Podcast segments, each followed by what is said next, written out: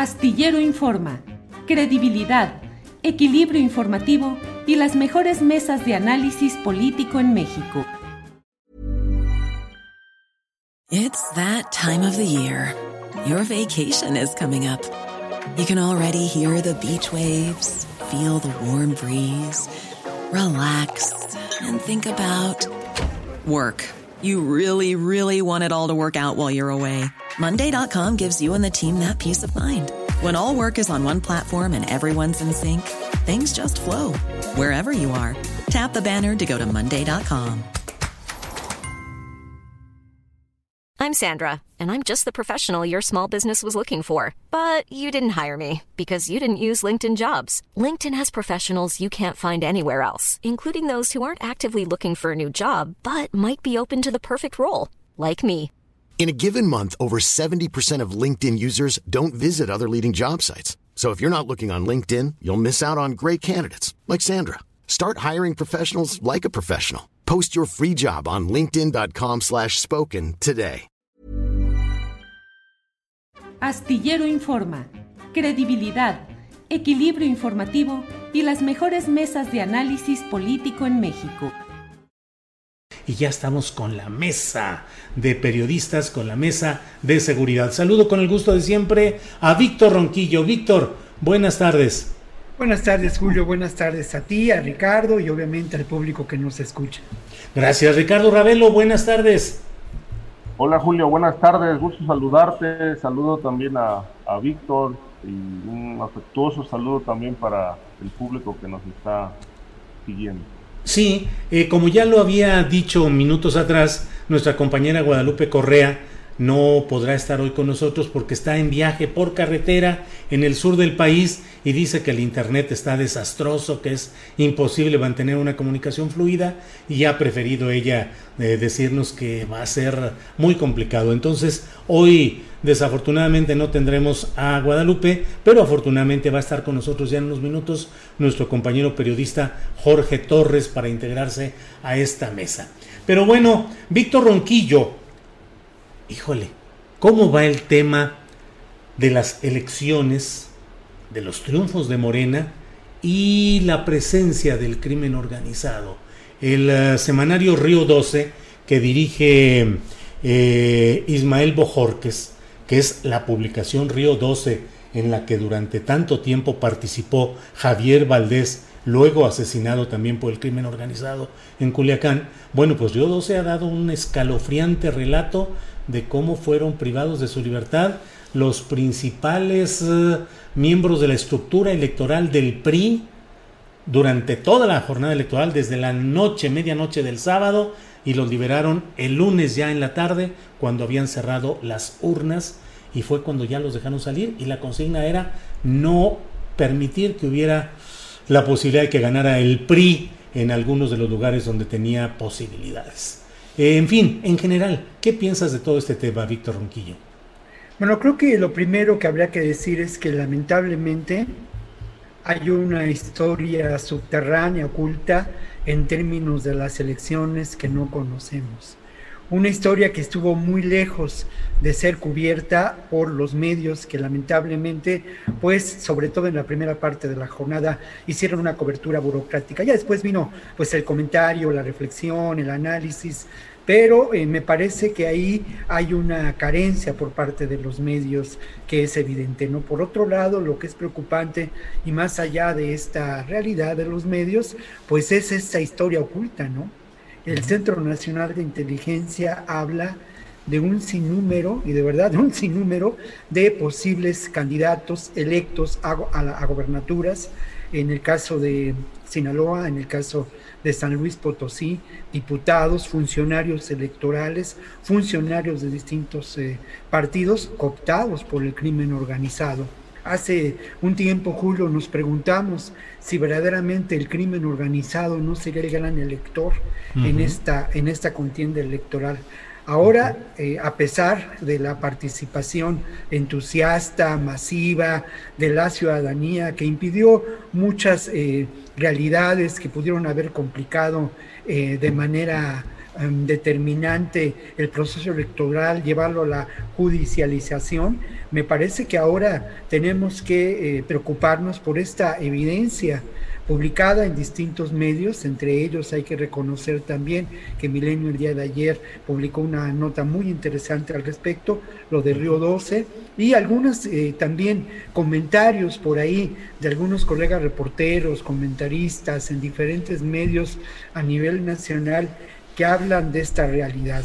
Eh, insisto yo, ¿no? Esta historia oculta en la que sin duda existen diferentes formas de la penetración del crimen organizado en el proceso electoral y sin duda en la determinación de lo que puede ser el gobierno y las políticas públicas en muchos ámbitos, ¿no?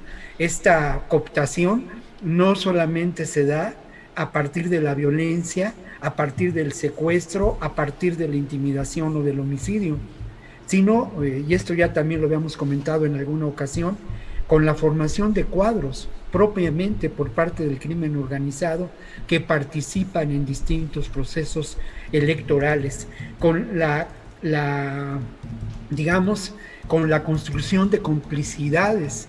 Eh, hay algunos diputados que fueron reelegidos que seguramente establecieron complicidades a lo largo de mucho tiempo con estos grupos del crimen organizado. Entonces me parece que la situación es preocupante porque es evidente que el crimen organizado a lo largo de estas décadas ha golpeado de manera determinante a las instituciones incipientemente democráticas de nuestro país. Hace evidente también que, eh, pues eh, sí, lamentablemente, buena parte del territorio de nuestro país está controlado por, estas, eh, por estos grupos criminales en alianza con el poder político. Y oh, yo lo que también destacaría es que eh, por primera vez, de manera contundente, eh, se, da, se da a conocer esta información y se habla de la investigación que el Centro Nacional de, eh, de, Inteligencia realiza y también la Unidad de Inteligencia Financiera, lo cual es muy importante para terminar con estas realidades. Habrá que esperar a ver qué sucede en relación sobre todo a un par de eh, gobernadores electos, como ocurre con San Luis Potosí, en donde posiblemente, Julio, tú has documentado cómo ocurrió esto, cómo se usó eh, el Partido Verde, cómo Mario Delgado pues es cómplice de alguna manera de, una, de un proceso electoral desaseado en términos de haber presentado un, candidato débil por parte de Morena y haber generado la participación de este otro personaje que lamentablemente nos puede colocar en lo que podríamos considerar el inicio ¿no? de un imperio criminal construido en un estado como San Luis Potosí, del cual ya hay elementos, ¿no? Eh, eh, fue alcalde de, la famosa Chola, en fin. Y lo otro es esta vinculación entre el candidato a la gobernatura ya electo de Sinaloa eh, con posibles grupos del crimen del crimen organizado con antecedentes pues lamentablemente ya documentados periodísticamente gracias Víctor muy amable. Bienvenido Jorge Torres gracias por estar presente en esta mesa de seguridad. Gracias Jorge Gracias, Julio. Al contrario, un saludo a todos. Bien, gracias. Em, Ricardo Ravelo, pues ahora sí que te digo, tú has estado tocando ese tema con insistencia, debo decirte que en el chat donde luego eh, pues a veces eh, había una corriente de opinión que te quería ir crucificar, hoy hay varios comentarios de que tú has advertido oportunamente de esta relación del crimen organizado con la política en varias entidades. En fin, ¿qué opinas, Ricardo Ravelo, por favor? Mira, Julio, eh, aquí ya en este espacio, eh, con toda la libertad, lo, hemos dialogado, lo hemos discutido.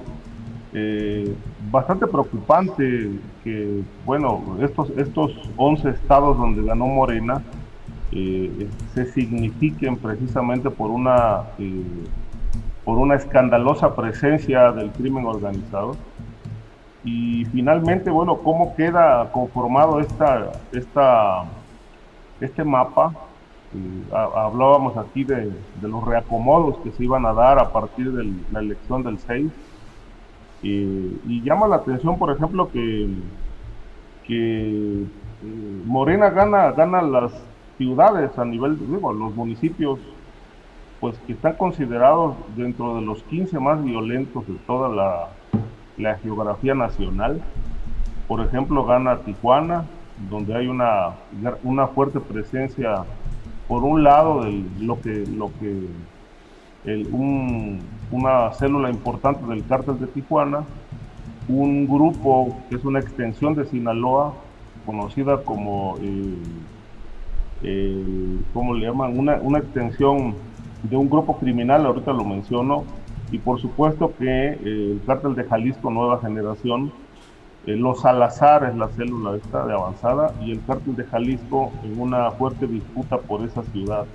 Gana Acapulco, con tres o cuatro cárteles operando fuertes, el cártel de los Rojos, Guerreros Unidos, el cártel de la Sierra del Sur y una parte por ahí que todavía queda del cártel Beltrán Leiva. Ganan Iztapalapa con fuerte presencia del crimen, ya también a, donde se suma cártel de Jalisco, la Ciudad de México. Ganan Cajeme, Culiacán, Cancún, Salamanca y Ciudad Juárez.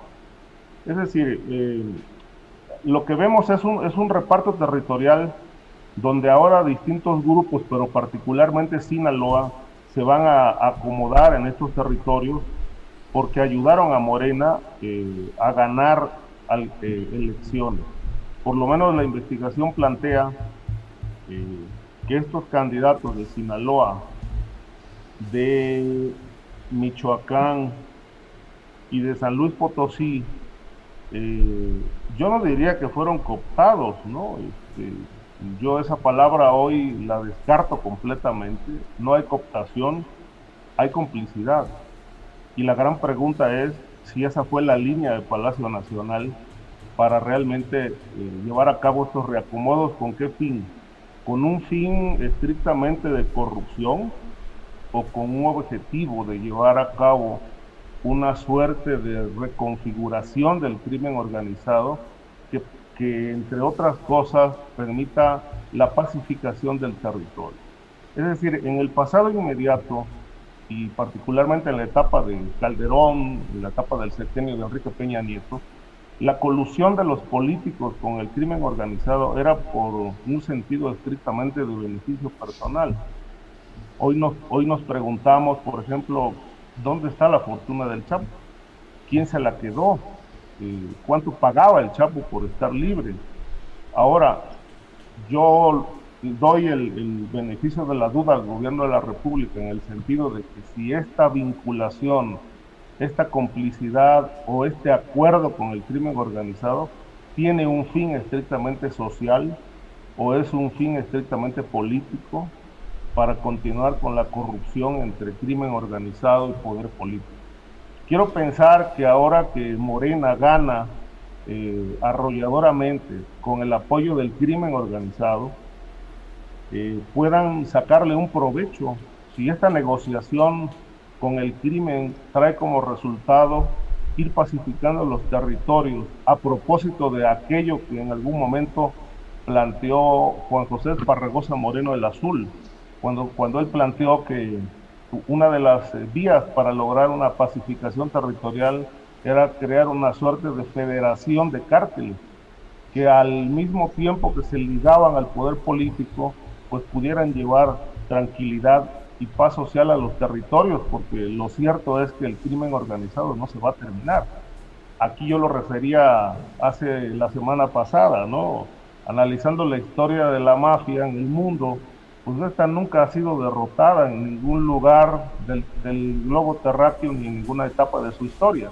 Todo ha sido producto de una negociación, como lo hemos visto en Italia, como lo hemos visto en Colombia, y hoy que, la, el, triunfo electoral le permite a Morena tener los más importantes territorios donde está presente Sinaloa, seguramente grupos menores del crimen organizado para poder sobrevivir en el negocio tendrán que aliarse a Sinaloa y, con esto llevar a cabo un nuevo rol y unas nuevas reglas del juego. La gran pregunta es si a los candidatos de Morena eh, o cualquier otro eh, les quedó alguna tuvieron alguna alternativa. Eh, me parece que con este triunfo hay la posibilidad de abrir, abrir unas nuevas vertientes de la negociación con el crimen organizado, que es una realidad, que finalmente lleve un, un objetivo estrictamente social y no propiamente criminal ni de corrupción. Gracias. Eh, gracias, Ricardo Ravelo. Eh, Jorge Torres, pues estamos hablando de las elecciones, de la presencia de grupos de crimen organizado que vetaron o promovieron candidaturas, el caso extremo que narra el semanario eh, sinaloense Río 12, de la manera como se eh, capturó a toda la estructura electoral del PRI para que no pudiera actuar y conocer sus estrategias y su, sus eh, planes. En fin, ¿qué opinas de todo este cuadro en las elecciones y lo que haya influido o no este factor de los cárteles? Jorge Torres. Gracias, Julio. Pues mira, eh, creo, que, creo que estamos, eh, estaba escuchando con atención lo, cuando me incorporé a, a Víctor Ronquillo y escuché la, intervención de, mi amigo Ricardo Ravelo. Y, me parece que hay que dividir los, los acontecimientos porque si partimos de premisas eh, aventuradas, me parece que, he escuchado, en el sentido de que el crimen organizado en un plan maléfico ayudó a que los candidatos de Morena llegaran a la, a la gubernatura, como es el caso de Sinaloa y en algunas otras posiciones, me parece que la premisa es equivocada. Eh, lo que narra Río 12 respecto a la captura de, este personal electoral del PRI, pues eh, me parece que es un elemento muy grave que te refleja lo que ocurrió en ese municipio, en esas casillas y en esa estructura local. Pero querer llevar algo tan local como lo que ocurrió en ese, en ese lugar a generar una versión en donde regresa la narrativa de los narcos capturando al Estado o obligando al gobierno de, la República a negociar a partir de la captura de, territorios, me parece muy aventurado. Yo la verdad difiero de que esto sea así. Eh, siempre he pensado que cuando se analizan los temas de narcotráfico, los temas de tráfico de drogas, eh, partimos de premisas equivocadas, de premisas que se han magnificado a lo largo de las últimas décadas, a partir de información que nos ha brindado las, las policías eh, estatales, las policías eh, federales, y donde se ha fincado una versión de cárteles estructurados como pudieran estar, decía Ricardo hace un momento, como lo pudieron estar en su momento los grupos mafiosos en, Italia o como lo pudieron estar en su momento en Colombia. Me parece que las circunstancias son diferentes y no podemos partir de las mismas premisas.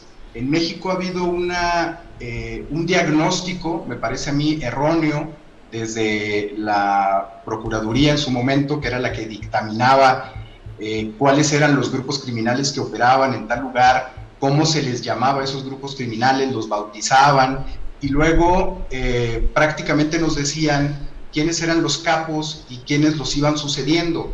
Y estas versiones oficiales a lo largo del tiempo nos han brindado pues esta idea espectacular de cárteles operando en territorios enteros. Pero me parece que dejamos fuera las capacidades del Estado mexicano, pocas o, muchas. Eh, evidentemente no podemos decir que no ha habido corrupción, ha habido una corrupción terrible en los cuerpos policíacos y ha habido una corrupción terrible en las áreas de inteligencia militar y en los propios operativos militares. Hay muchos militares involucrados este tema, hay muchos policías involucrados en este tema, pero esto, para mí, por lo menos, no tiene una implicación de cárteles tomando territorios o de cárteles eh, poniendo de rodillas al Estado mexicano me parece que aquí hay que analizar con mucho cuidado qué es lo que está ocurriendo. Eh, esto que revela Milenio respecto a lo que el CNI, eh, información que ha venido siguiendo respecto al candidato de Morena en Sinaloa, pues a mí me parece más que nada, me parece grave, por supuesto en lo que, en lo que dice, en la sustancia, pero me parece grave que un órgano de inteligencia dé o presente evidencia o, presente ciertos indicios de relación con el, con el narcotráfico, con, con grupos de, de, tráfico de drogas de un candidato, cuando ya prácticamente tiene la constancia de mayoría. Es decir, la inteligencia sirve para prever, para prevenirle al Ejecutivo sobre ciertos actos. En este caso, si se en su momento lo hacía desde, desde que eran candidatos o precandidatos, advertían al Ejecutivo o a los ejecutivos. En este caso me parece gravísimo que un centro de inteligencia digamos que haga inteligencia posteriori. Eh, yo me quedaría con eso. Y, lo otro me parece que está volviendo la narrativa de los cárteles. Eh, lo hemos visto a lo largo de las últimas semanas con las visitas de altos, eh, de altos cargos estadounidenses a México, en donde básicamente lo que quieren venir a, hacer es imponer otra vez esta dinámica de guerra contra el narcotráfico, por las diferentes razones que ellos tienen. Y me parece que en México estamos otra vez en, el ámbito interno volviendo a justificar las necesidades de darle al ejército los operativos que requiera para salir a generar matazones como las veíamos en el caso de, Felipe Calderón, en donde no había planeación, en donde no había estratégicamente una, un diagnóstico que nos eh, dijera cuáles eran las circunstancias exactas, estado por estado, municipio por municipio, tomando en cuenta también la corrupción, tanto policíaca, que se han convertido en los, en los últimos, eh, en las últimas décadas en los mantos protectores de los grupos de tráfico de drogas y de otras en, el, en otros ámbitos, de los grupos políticos que también dan protección, pero que de ninguna manera, desde mi punto de vista, yo no tengo evidencia, y mira que he leído básicamente toda la literatura de no ficción relacionada con el tema del crimen organizado, hasta ahora no hay evidencia de cárteles del tamaño tal para cooptar territorios enteros y para poner de rodillas al Estado mexicano y al ejército mexicano.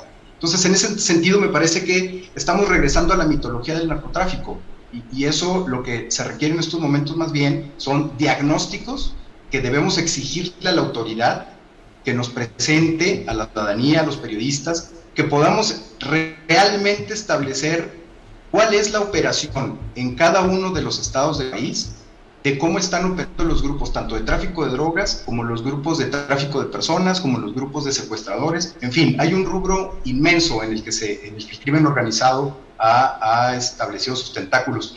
Pero la verdad, yo no, yo no estoy en esta dinámica de creerme que hay cárteles, por lo menos en todo el Pacífico, con, este acomodo político, que viven un reacomodo del crimen organizado. Bien, gracias Jorge. Eh, Víctor Ronquillo, bueno, pues el tema es muy sugerente para la polémica y el análisis. Dice Jorge Torres, no a la mitología del narcotráfico. No sé si sobre eso quieras eh, eh, comentar algo, Víctor. Y el otro tema sería justamente el que ya se ha tocado.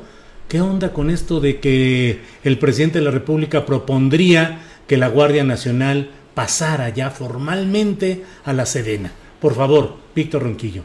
Sí, mira, yo creo, eh, primero estoy de acuerdo, ¿eh? no podemos engancharnos con esta narrativa. Creo que precisamente lo que hemos tratado de hacer aquí a lo largo de, pues no sé cuánto tiempo, meses de trabajo, es apartarnos de esa narrativa. Pero sí me parece importante reflexionar en torno a los componentes de esa realidad. Y me parece que sin duda, cuando digo yo que hay otras historias que nos presentan el lado oscuro del proceso electoral y de la realidad social de nuestro país, aludo a ello. Y me parece, por otra parte, que también a nosotros los periodistas nos toca hacernos preguntas, incidir en esos diagnósticos ante la ausencia de información. Respecto a la posición de Ricardo, mira, lo primero es eh, señalar que la nota de Milenio no solamente presenta a eh, candidatos ganadores de Morena y mucho menos presenta solamente un diagnóstico de lo que ocurrió con el ganador eh, Rocha en, en, Sinaloa, sino también habla de lo que ocurre en San Luis y de lo que ocurre con algunos candidatos a diputados, incluso funcionarios de los partidos. Es una nota, obviamente, resultado de una filtración, pues no hay que espantarse, así es, pero es una nota que me parece mm, presenta un panorama. Estoy de acuerdo con Jorge en que lamentablemente, pues la inteligencia se tiene que hacer antes, no a posteriori, eso estoy absolutamente de acuerdo. Y luego lo otro, mira, yo no, creo que ya lo señalaba yo la semana pasada, ¿no? Yo mira, oigo algunos eh, comentaristas, algunos noticiarios, leo algunos periódicos eh, que podría considerarse vinculados al, al poder económico y político que mantuvo este país en condiciones de opresión, hay que decirlo, ¿no? Y en donde lo elemental y lo esencial fue la mercantilización, todo tenía precio, ¿no? Y bueno, yo los escucho y los oigo precisamente para entender algunos procesos de construcción y de desinformación. Yo señalaba como en el noticiario de Ciro Gómez Leiva, se había hablado la semana pasada, y yo lo decía aquí mismo, se había hablado de cómo en Sonora principalmente se desconfiaba de los resultados electorales, cómo se aludía a Sinaloa y cómo se hablaba seguramente de la presencia del crimen organizado, inclinando el fiel de la balanza a favor de Morena. La, insisto, la información del Centro Nacional de Inteligencia no habla solamente de Morena, por otra parte, pues mira, quienes hemos estado en Tijuana, en Juárez, en, en, algunos eh, municipios de Michoacán o de Jalisco, que, bueno, por otro lado, Jalisco, eh, la mayoría de las eh, ciudades mm, en donde tenemos presencia del crimen organizado en la zona de los altos, pues ahora, ahora son ganadas y gobernadas incluso desde el, el anterior trienio por el movimiento ciudadano, ¿no? Entonces me parece que este argumento no, no se sostiene.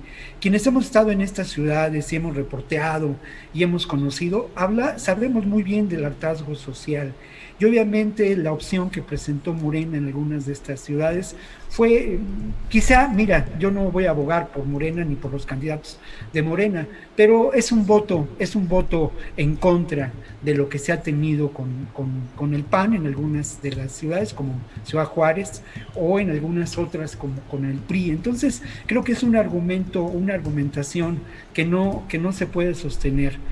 Lo que sí, y eso sí, en eso sí estoy plenamente de acuerdo, es que sin duda existe en nuestro país, lamentablemente, la realidad del crimen organizado como un poder fáctico que eh, se opone a la construcción democrática de este país. Me parece también, pues con todo respeto, mi querido Ricardo, que es absolutamente irresponsable el señalar que desde el poder federal y desde el propio presidente del país se pueda intentar un, pacto por la paz eh, pactando con los cárteles, ¿no? No tenemos elementos al respecto, lo que tenemos es eh, pues una, una impresión que yo no comparto y esta, esta campaña que, que está en diferentes medios y que tiene que ver otra vez con invalidar un proceso democrático y que tiene que ver también con construir irritación social y generar una tensión eh, política que puede pues derivar en una condición eh, difícil para nuestro país y en beneficio de estos sectores absolutamente conservadores, retardatarios, que lamentablemente en el caso de los medios tienen eh, espacios de sobra y generan eh, desinformación, mentiras y argumentaciones falaces. Gracias, gracias Víctor. Ricardo Ravelo, eh, tu opinión sobre estos temas, si quieres, eh, digo, hay suficiente material para el debate, entonces adelante por favor Ricardo. Mira, yo sí lo creo posible porque en política no hay, este, no hay querubines ni hay angelitos, hay también criminales y el poder político no propiamente es un, es un ejercicio, un instrumento benévolo este, lo creo posible y yo creo que me quedo corto eh, para dimensionar eh, aquello que se puede hacer desde el poder. Eh, evidentemente, bueno, yo no parto de no parto de ideologías porque pues obviamente no ni simpatizo con PRI ni con PAN ni con PRD ni con Morena y tampoco con el presidente. Es decir, mi postura es otra, es estrictamente periodística. De tal manera que, bueno, me ciño a los hechos no me ciño ni a simpatías ni a cuestiones subjetivas, me ciño a los datos. Y los datos que he estado planteando hasta donde los he podido eh, entender y confirmar, pues pintan esta realidad eh, que bueno, eh, el debate es eso, estar de acuerdo o no estar de acuerdo. Lo cierto es que bueno, lo que me llama mucho la atención es que ahora en este reacomodo criminal, pues a Morena le toca lidiar con el, con el crimen organizado, si no es que ya negociaron en algunas zonas. Eh, no lo puedo ver de otra manera, eh, simple y sencillamente porque este sexenio ha sido opaco, ha sido omiso en el combate criminal. Y si estamos reconociendo eh, que hay una actividad criminal, que hay una narcodinámica fuerte en, más de la mitad del país, no hay combate, no hay una estrategia de combate, este, tampoco queda claro aquello de combatir las causas. Me parece que eso, eso es también eh, improbable y menos confirmable desde mi punto de vista, porque si se estuvieran atendiendo las causas, algún resultado ya tuviéramos en materia de seguridad. Y no lo tenemos. Este, de tal manera que, bueno, hay un dejar hacer, un dejar fluir al crimen y lo que aquí eh, puedo, digamos, la información que dispongo me autoriza a afirmar que lo que hay es negociación o se intenta negociación, no veo otra manera de enfrentar al crimen organizado en México. Si no lo combaten, lo tendrán que, que pactar con alguno de estos y pactar la paz Hey, I'm Ryan Reynolds. At Mint Mobile, we like to do the opposite of what Big Wireless does. They charge you a lot, we charge you a little. So naturally, when they announced they'd be raising their prices due to inflation, we decided to deflate our prices due to not hating you. That's right. We're cutting the price of Mint Unlimited from $30 a month to just $15 a month. Give it a try at mintmobile.com slash switch. $45 upfront for three months plus taxes and fees. Promo for new customers for limited time. Unlimited more than 40 gigabytes per month. Slows. Full terms at mintmobile.com. Hiring for your small business? If you're not looking for professionals on LinkedIn, you're looking in the wrong place. That's like looking for your car keys in a fish tank. LinkedIn helps you hire professionals you can't find anywhere else, even those who aren't actively searching for a new job but might be open to the perfect role. In a given month, over 70% of LinkedIn users don't even visit other leading job sites. So start looking in the right place. With LinkedIn, you can hire professionals like a professional. Post your free job on linkedin.com slash spoken today. Yo diría que no sino una suerte de pax mafiosa, porque es, es lo que puede dar como resultado eh, esta presunta complicidad criminal con candidatos de los distintos partidos porque no solamente estamos hablando de Morena, estamos hablando de distintos partidos. Como dijo Víctor, hay algunos incluso candidatos que fueron ya este, electos diputados, a quienes también le siguen, los, siguen el rastro por presunto financiamiento del crimen organizado. Esto no, digamos, no es una realidad que estemos descubriendo ahora, ¿no? Esto, esto ha ocurrido siempre. el crimen metido en, el, en la política pues no respetan ideologías. Es decir, el, el, crimen organizado no se basa en eso, se basa en resultados. Para ellos lo importante es que les garanticen la impunidad, el, el seguimiento de sus negocios. ¿Por qué? La gran pregunta es por qué intervino Sinaloa, el cártel de Sinaloa en la elección, según se denuncia. Pues porque quieren tener el control territorial y lo quieren tener para ellos solos. Y eso creo que desde esta percepción, desde esta interpretación de los hechos, porque finalmente esto que estamos haciendo es un ejercicio de análisis también con elementos informativos, pues bueno, lo, quien les garantiza este, este control territorial o esta suerte de seguridad territorial tan importante para el crimen, pues van a ser los nuevos gobernadores. Si es que estos pactos realmente florecen y estos acuerdos florecen yo te ayudé en la elección, ganaste. Ahora, pues, garantízame lo que yo requiero, flujo abierto para mis negocios y yo te garantizo tranquilidad en el territorio. Parece esto un tanto iluso, pero por eso digo, eh, ¿cuál es el fin de esta presunta complicidad? Eh, eh, ¿La corrupción o realmente llevar llevar esta suerte de negociación a un resultado que pueda ser beneficioso para la gente en algunos territorios. No creo que en todo, pero por lo menos en los más conflictivos, quiero pensar que pueda haber esta capacidad de entendimiento, no creo que con todos los grupos, quizá con los algunos se pueda realmente llevar a cabo esta negociación, porque insisto, si no hay combate frontal, entonces debe haber algo, y ese algo para mí se llama acuerdo. Bien, gracias Ricardo Ravelo. Jorge Torres, tu turno, por favor, y te pediría si incluyeras tu comentario acerca de esta propuesta presidencial anunciada de reincorporar o, o readscribir a la Guardia Nacional hacia la Secretaría de la Defensa Nacional. Jorge Torres, por favor.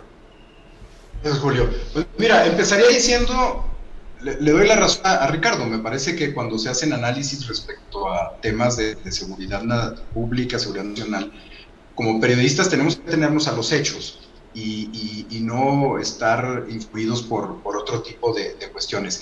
Pero en los hechos, eh, lo, que nos, lo que nos dice la historia del crimen organizado en México es que los criminales, sean del rubro que sean, no se mandan solos. Eh, no, son grupos autónomos con capacidades capaces de imponer negociaciones a una autoridad federal, ni siquiera a una autoridad estatal.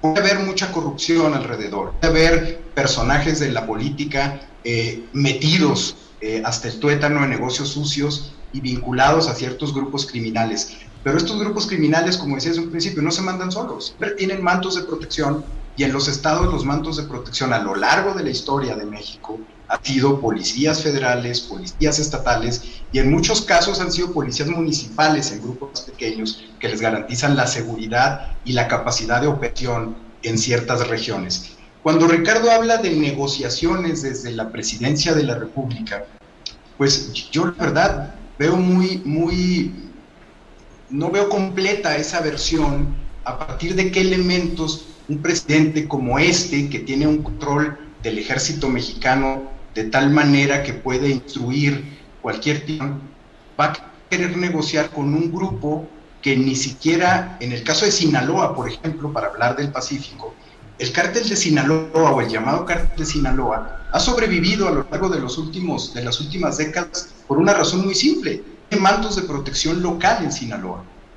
El cártel de los Arellano Félix, por ejemplo, fue uno de los grupos que más tardó después de que se les quitó el manto de protección. Es uno de los grupos que más ha sobrevivido, logró sobrevivir como 10 años, pero lo hicieron de una manera terrible.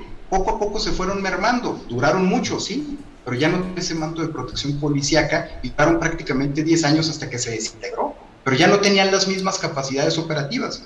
En el caso del cártel de Sinaloa ha sido un cártel, un grupo muy mermado, efectivamente, en muchas zonas del país en donde han querido involucrarse, pero en Sinaloa han sido, han mantenido ese manto de protección. Lo vimos cuando el rescate prácticamente de las manos del ejército de Ovidio Guzmán. Eso te habla de que mantienen ese manto de protección.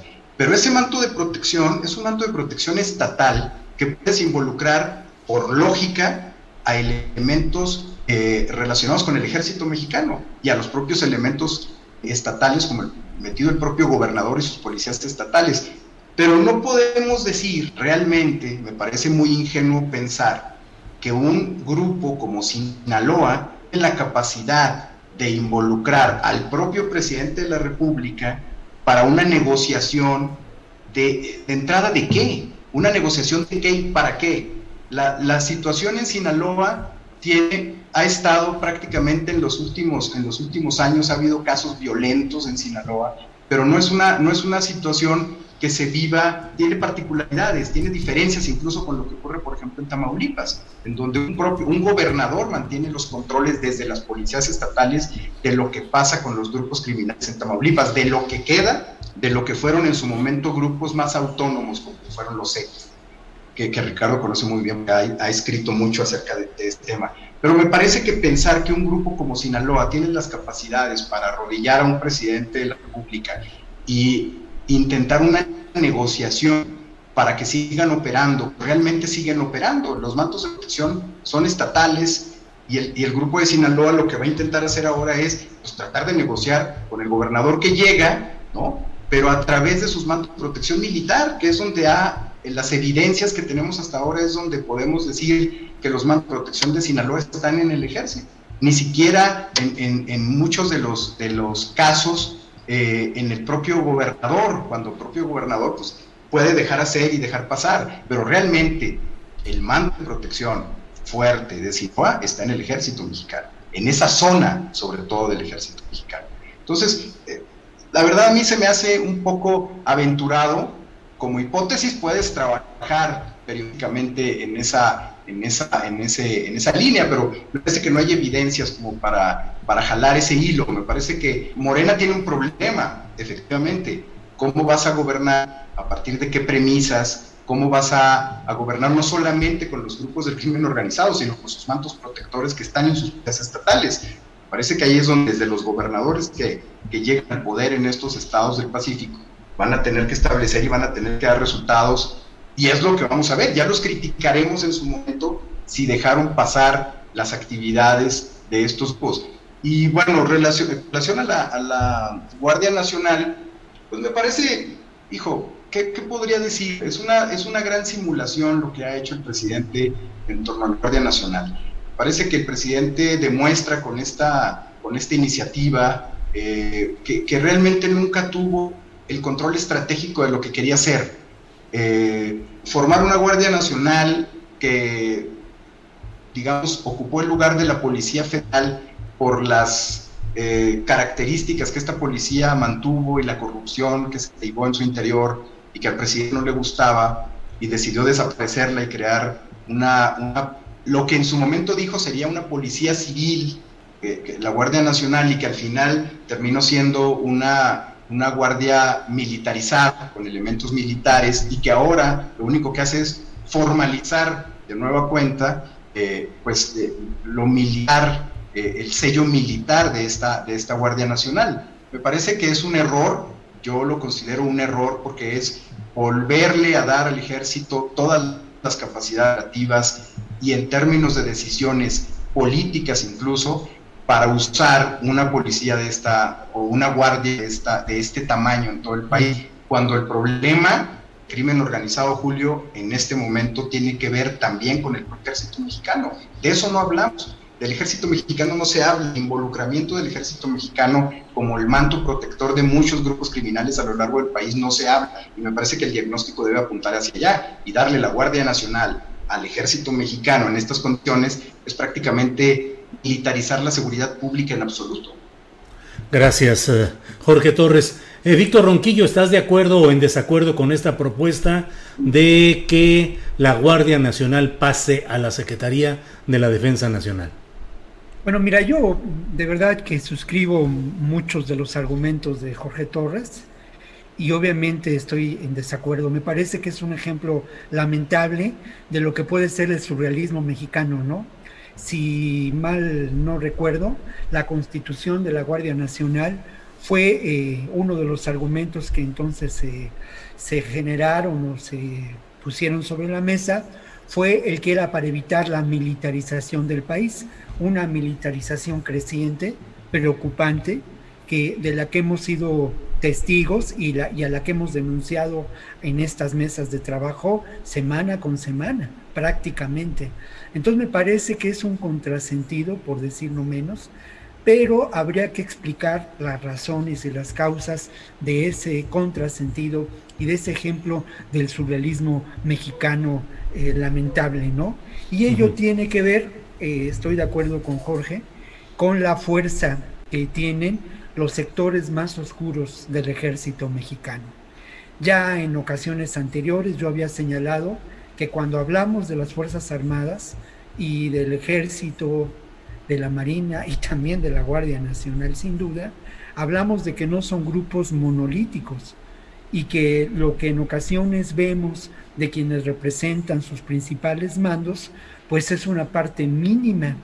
Yo me atrevería a decir que incluso hoy esa parte es quizá la menos importante, la que se encarga de un trabajo pues de vinculación con el poder político que sigue el mandato de su comandante supremo general que es el presidente, pero que la fuerza política del ejército mexicano quizá, y esto es aventurado, pero es una hipótesis de trabajo como lo señala Jorge, quizás se encuentra en otro sector, en ese sector más oscuro, en ese sector que está exigiendo cada vez más espacios de poder político, de control y de eh, decisiones sobre la gestión del país.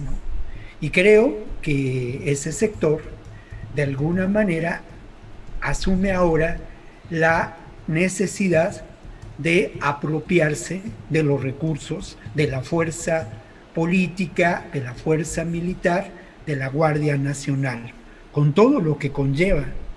Se dice, y lo dijo López Obrador, que esta reforma sería planteada hacia el final de su gestión. Vamos a ver. De cualquier manera es preocupante y lleva a pensar que el proyecto en términos de la alianza de eh, el gobierno de la cuarta transformación con este ejército y las fuerzas más oscuras de ese ejército sí es preocupante y forma parte de una realidad política que no podemos olvidar, ¿no? Y que no podemos soslayar y que cuando hablamos de la presencia de poderes fácticos en este país, sí, es cierto, hablamos del crimen organizado, pero también hablamos de esos poderes fácticos dentro de una institución como lo es el ejército mexicano. Gracias, Víctor. Sobre este mismo tema, eh, Ricardo Ravelo, ¿qué opinas sobre esta propuesta de la Guardia Nacional a la Sedena? Pues mira, finalmente se cumple el capricho del presidente, porque en realidad el, el, presidente de la República siempre, digamos ya en la etapa en la que planteó el proyecto de la Guardia Nacional, pues él siempre se inclinó por un mando militar. A diferencia de lo que opinaba cuando era candidato o en los primeros meses de gobierno, eh, que hablaba de regresar al ejército a sus cuarteles porque decía que el combate a la inseguridad pública debía ser un, trabajo de civiles sin embargo, eh, eh, aquí la, el planteamiento que, que, habría que hacer, cuestionar, es para qué militarizar el país. Es decir, ¿qué, se persigue? El combate del crimen organizado no se está haciendo. ¿Cuál es el objetivo de, darle tanto poder al ejército? Darle puertos, aduanas, aeropuertos, toda la tarea de seguridad ya la, llevan ellos. Eh, la Secretaría de Seguridad Pública Ciudadana, pues es una, una secretaría que ya bajo este nuevo esquema pues debería desaparecer porque no tiene ningún papel claro, protagónico en el combate criminal, ni el combate a la seguridad pública.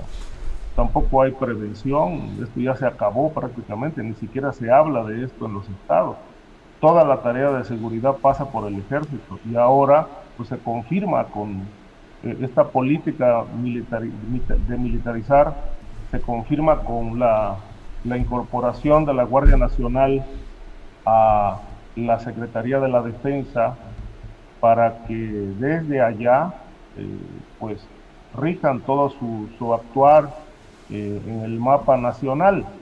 Este, vuelvo a insistir, la gran pregunta, ¿para qué militarizar? ¿Para reprimir a la gente? Eh, ¿Se está preparando algo más adelante que se tenga diagnóstico y que no lo sabemos? Es decir, eh, o solamente con un país militarizado es posible garantizar la gobernabilidad. Sin el ejército no se puede gobernar. Es incapaz el presidente de gobernar sin, el escudo militar o esas son las órdenes de Estados Unidos para garantizar la seguridad de las empresas transnacionales que operan en México. Es decir, yo creo que responde más a esos intereses extranjeros a la propia necesidad interior, porque el país sigue violento, eh, los grupos criminales siguen sin ser combatidos. Es decir, eh, no veo por ningún lado la mano militar para pacificar el país. Y si no es así, pues entonces están cuidando otros intereses propiamente extranjeros que no tienen absolutamente nada que ver con la eh, política interna. Eh, pero bueno, finalmente lo que queda en evidencia es la, el contradiscurso presidencial, eh, su fragmentación, el decir una cosa y hacer otra, que regresen los militares a los cuarteles y luego crean la Guardia Nacional y luego se la entregan al, al ejército, a la Sedena. Me parece que, bueno, finalmente confirma lo que desde un principio se pretendió, que esto fuera una estructura militar eh, operada por la Secretaría de la Defensa. Si, en un momento se optó por una cabeza civil, fue porque hubo presión social, hubo cuestionamiento de esta decisión, pero finalmente hoy, hoy eh, toman la decisión de regresarla a la Sedena con argumentos de orden administrativo cuando el fondo de todo es estrictamente la operación de la Guardia Nacional desde la visión militar. Gracias, gracias Ricardo Ravelo. Eh, Jorge Torres, estuvo en estos días pasados Alejandro Mayorkas, el secretario de Seguridad eh, de Estados Unidos, pues en una de las visitas que se están multiplicando en las en los últimos meses ya estuvo la vicepresidenta de Estados Unidos, ya estuvieron los directivos de la CIA y ahora viene el secretario de Seguridad. ¿Qué información tiene sobre el motivo de esta visita y qué puede significar en materia de temas eh, de seguridad nacional, de migración, esta visita, eh, Jorge Torres? Mira, me parece que ese es el resultado eh, de, de un intento de recomponer los canales de comunicación, sobre todo en cooperación de, seguridad y de inteligencia, ante el gran fracaso de la DEA, de la DEA eh, con, con, este gobierno. En un contexto en el que para Joe Biden es prioritario este, una frontera en donde no eh, tan, tan porosa, en donde su, contamina su política interna, después propio eh, Trump le está diciendo, le está recordando todos los días que él lo advirtió y que la migración era el, gran cáncer de Estados Unidos y que por eso él quería eh, poner un muro, que por eso él tenía todas las restricciones, en fin, me parece que a Joe Biden le está pegando esa la política interna, le está, le está pegando ese, ese, ese, esa agenda y obviamente esa prioridad se la está imponiendo al gobierno mexicano. Otra vez el tema de la migración. Por otro lado, eh, lo, han comentado también aquí en algunas mesas, el tema del fentanilo para los estadounidenses es, un tema que está en la agenda, que, le interesa mucho a los, estadounidenses, a los servicios de inteligencia. Y creo que esta, estas, visitas que se han generalizado en las últimas semanas de altos funcionarios de seguridad y la propia vicepresidenta, pues tiene que ver con eso, tiene que ver con eh, recomponer las, los canales de, diálogo y los canales de compartimiento de información. Y también hay algo aquí muy interesante, vienen, vienen prácticamente a imponernos qué hacer. Eh, en este acuerdo, después de la visita de Kamala Harris, y que me parece que es algo que viene después del Secretario de Seguridad, pues básicamente a, a, decir cómo eh, este convenio en donde incluso se haría un grupo que operaría sobre el terreno en donde ya involucraría incluso agentes estadounidenses, cosa que los, para, México siempre ha sido un tabú el aceptar que hay eh, eh, militares o agentes de inteligencia de la CIA, de la DEA o de cualquier otra agencia operando sobre el terreno en México. Me parece que ahora el gobierno mexicano tiene ante sí ese reto, porque prácticamente en ese convenio se plantea un, grupo interinstitucional de agentes y, y no dudaría que militares operando estrategias de control de migración y también control de tráfico de drogas, en este caso sustancias como el fentanilo. Entonces me parece que a eso vienen, vienen a imponernos agenda, no me queda, no me queda la menor duda, vienen a imponer agenda sobre temas de seguridad. Ahí le doy la razón a Ricardo Ravelo. Ha habido una incapacidad de este gobierno para generar una estrategia por lo menos eh, por lo menos viable o por lo menos que podamos establecer eh, cuáles son los, los, intereses del gobierno mexicano respecto al crimen organizado. Y los norteamericanos no vienen a preguntarnos, vienen a ponernos eh, agenda. Y eso es a lo que han estado viniendo los últimas, las últimas semanas los, altos funcionarios del gobierno estadounidense. Bien, gracias Jorge. Eh, bueno, son las 2 de la tarde con 54 minutos. Se nos ha ido ya el tiempo de esta mesa de seguridad. Así es que les propongo, eh, Víctor, Ricardo, Jorge, la posibilidad del tema que ustedes deseen en unos dos minutos para que cumplamos esta última ronda y terminemos con nuestra mesa de seguridad. Víctor Ronquillo, ¿algún tema que quieras eh, tocar en esta parte final? Bueno, más bien me iría también sobre la visita de Mallorcas y diría lo que no, lamentablemente la información que tenemos es muy limitada, ¿no? Vinieron a restablecer la operación de las fronteras, ¿no? En términos sociales, económicos, a partir de las vacunas, eso es lo que se nos dijo, pero a mí me gustaría eh, precisar lo que de alguna manera se debió de tratar. A mí me parece que lo primero es eh, considerar que el paradigma de la seguridad, es eh, determinante en la relación México-Estados Unidos y que, y que ello continúa continúa siendo más allá de la administración Trump, incluso ahora se robustece este paradigma, ¿no? Por otra parte, me parece que es muy importante para Estados Unidos eh, atender la necesidad de la operación de sus agentes, de, eh, en términos del territorio mexicano, más allá de lo establecido en la Ley de Seguridad Nacional que limita esa presencia. Me parece que eso fue algo de lo que seguramente se discutió.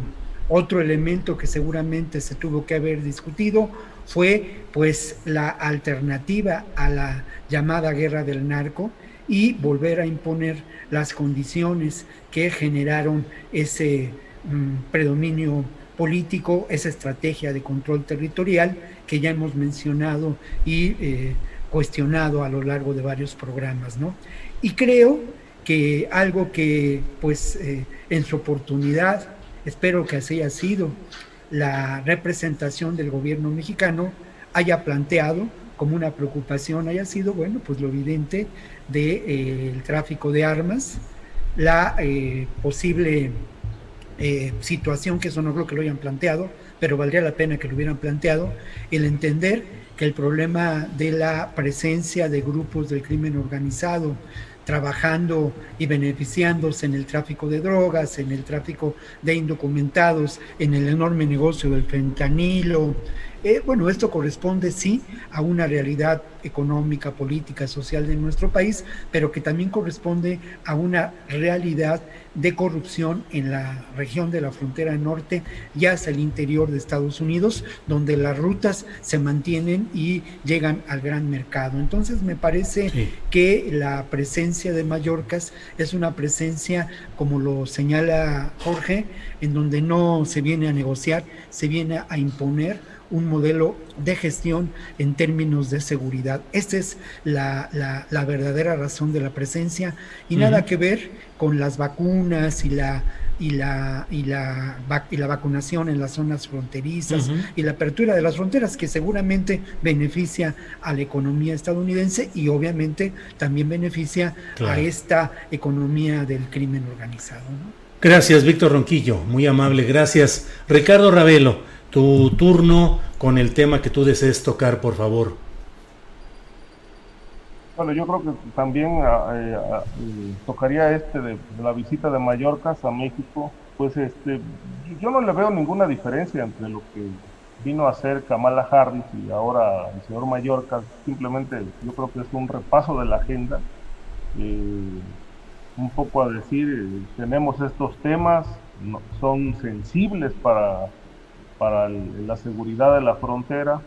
Obviamente la apertura de las fronteras es muy necesaria ya, pues, después de tantos meses de, no de tenerla cerrada para actividades no esenciales eh, o esenciales, perdón. Entonces creo que el temas importantes eh, lo dijo Kamala Harris la vez pasada en su conferencia en México eh, preocupante el tráfico del fentanilo a través de los puertos mexicanos. Eh, creo que a eso responde que ahora ya a partir del día, primero de junio los puertos en su totalidad estén controlados por los marinos.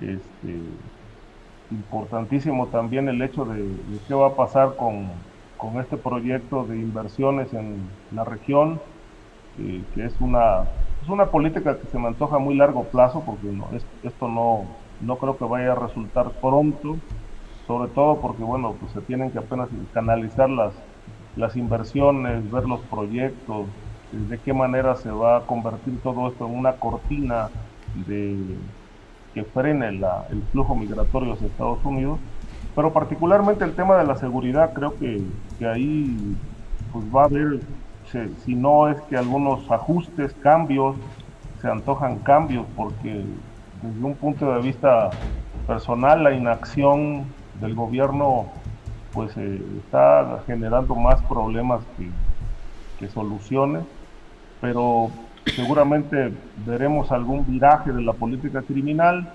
Eh, me parece que está haciendo falta mano dura en ese sentido, porque de otra manera, pues la gobernabilidad se, se trastoca en buena parte del país, la violencia se dispara y esto pues preocupa a Estados Unidos, sobre todo cuando esta violencia golpea muy fuerte sus fronteras. Bien, bien, pues eh, Ricardo, gracias. Y vamos ahora con Jorge Torres. Jorge, eh, para cerrar esta mesa te pido que nos des un comentario final sobre el tema que tú desees. Jorge, por favor. Gracias, Julio. Yo concluiría con, el tema del CNI, con este organismo que sustituyó al CISEN, al Centro de Investigación y Seguridad Nacional, que se llama Centro Nacional de Inteligencia, a raíz de la publicación que hace hoy Milenio, en donde se advierte que siguen, investigan a estos, a estos candidatos que ya obtuvieron el triunfo. Y me parece que esto es, esto es grave, me parece que los, los asuntos de inteligencia desde la prensa los hemos dejado cubrir, eh, no, no hemos tenido una sistematización de la cobertura de inteligencia en este país. Esto nos lleva ahora a saber eh, que el Centro de Inteligencia del Gobierno mexicano pues informa el, un día después de que pasan los hechos. Y eso me parece gravísimo y yo concluiría con eso, Julio, con necesidad de, cubrir desde la prensa estos asuntos que tienen que ver con los asuntos de inteligencia, con el CNI en particular y también con inteligencia militar, que se les ha dejado durante muchos años ya la cobertura y deberíamos de estar trayendo más a estas mesas estos temas en específico. Me quedaría con eso, Julio. Muchas gracias. Muy bien, pues muchas gracias a ustedes. Gracias, Víctor Ronquillo, por esta tarde. Gracias. muchas gracias a ustedes y gusto en saludarlos a todos, incluido a nuestro público, Julio. Muchas gracias. Gracias, Víctor. Ricardo Ravelo, muchas gracias. Buenas tardes. Muchas gracias, Julio, por esta oportunidad de estar eh, un día más aquí en este espacio contigo, platicando estos temas. Eh, saludo a, Víctor y a Jorge y al auditorio. Y un saludo a Guadalupe, que seguramente pues, ya nos ubicará por ahí pronto. Así es. Gracias, Ricardo. Jorge Torres, muchas gracias y buenas tardes. Al contrario, Julio, gracias y a mis colegas, por supuesto, y a la audiencia. Gracias. Bueno, regresamos. Muchas gracias. Nos vemos la próxima semana. Gracias. Para que te enteres del próximo noticiero, suscríbete y dale follow en Apple, Spotify, Amazon Music, Google o donde sea que escuches podcast. Te invitamos a visitar nuestra página julioastillero.com. Nada une más a la familia que los deliciosos huevos de Eggland's Best. Nos encanta su sabor, siempre delicioso y fresco de granja. Además de la mejor nutrición, como 6 veces más vitamina D, 10 veces más vitamina E y 25% menos de grasa saturada que los huevos regulares. Con Eggland's Best puedes estar segura de que estás obteniendo lo mejor. Eggland's Best. Mejor sabor, mejor nutrición mejores huevos. Visita egglandsbest.com para más información. ACAST powers the world's best podcasts. Here's a show that we recommend. The Real Housewives is a guilty pleasure for most, but if you're looking to not feel guilty about that pleasure, tune in to Everything Iconic with me, Danny Pellegrino, where I break down all the messy moments and behind the scenes antics of Bravo's popular franchise. And on Everything Iconic, I also interview celebrity guests like Kelly Ripa, Kiki Palmer, Drew Barrymore, Cameron Diaz, and more about their guilty pleasures, their past work, and so much more. So if you're pop culture obsessed and find yourself watching way too much reality TV like me, tune in to Everything Iconic with Danny Pellegrino wherever you listen to podcasts.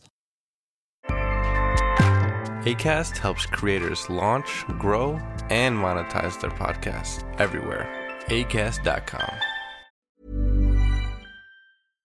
Para que te enteres del próximo noticiero, suscríbete y dale follow en Apple, Spotify, Amazon Music, Google o donde sea que escuches podcast. Te invitamos a visitar nuestra página julioastillero.com.